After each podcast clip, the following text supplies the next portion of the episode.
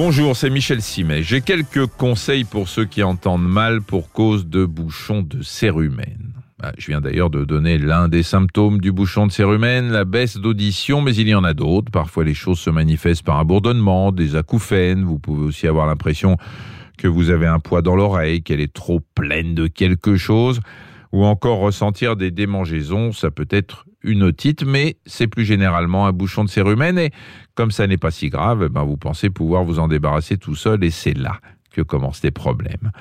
Il y a des choses à éviter. Euh, en cas de bouchon de cérumen, deux particulièrement. La première, c'est d'avoir recours au fameux coton-tige. J'en déconseille l'utilisation, sauf, sauf si votre médecin vous a bien montré comment faire. Tout ce que vous parviendrez à faire, eh bien, c'est de tasser le cérumen et enfoncer le bouchon un peu plus loin dans le conduit auditif. Il sera d'autant plus compliqué de l'en déloger. Il va de soi que ce que je vous dis pour le coton-tige vaut pour tout autre objet du même acabit le trombone, l'allumette, le capuchon de votre stylo bic. Je pourrais continuer les numérations, vous allez me trouver original, mais je ne fais que décrire l'originalité de certains patients plutôt mal inspirés pour le coup. Et euh, la seconde, c'est l'utilisation de bougies auriculaires. Certains d'entre vous ont peut-être déjà entendu parler de la manipulation qui consiste à exposer le conduit auditif à une bougie spéciale en espérant aspirer le bouchon.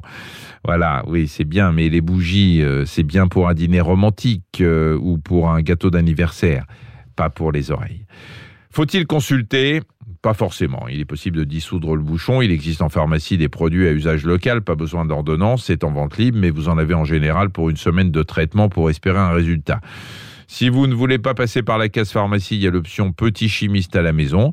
Vous faites tiédir un peu de sérum physiologique dans le creux de votre main. Ensuite, vous laissez couler le produit dans le conduit de l'oreille qui pose problème et vous restez la tête penchée pendant une dizaine de minutes.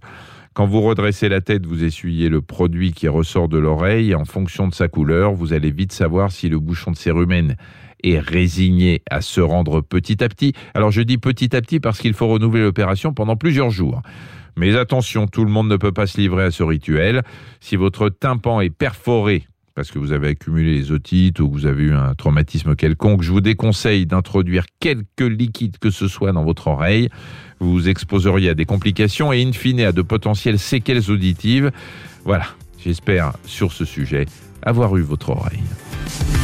Merci d'avoir écouté cet épisode de Ça va beaucoup mieux. Si vous avez aimé, n'hésitez pas à en parler autour de vous et à nous mettre des étoiles. Retrouvez tous les épisodes sur l'application RTL, rtl.fr et sur toutes les plateformes partenaires. À très vite.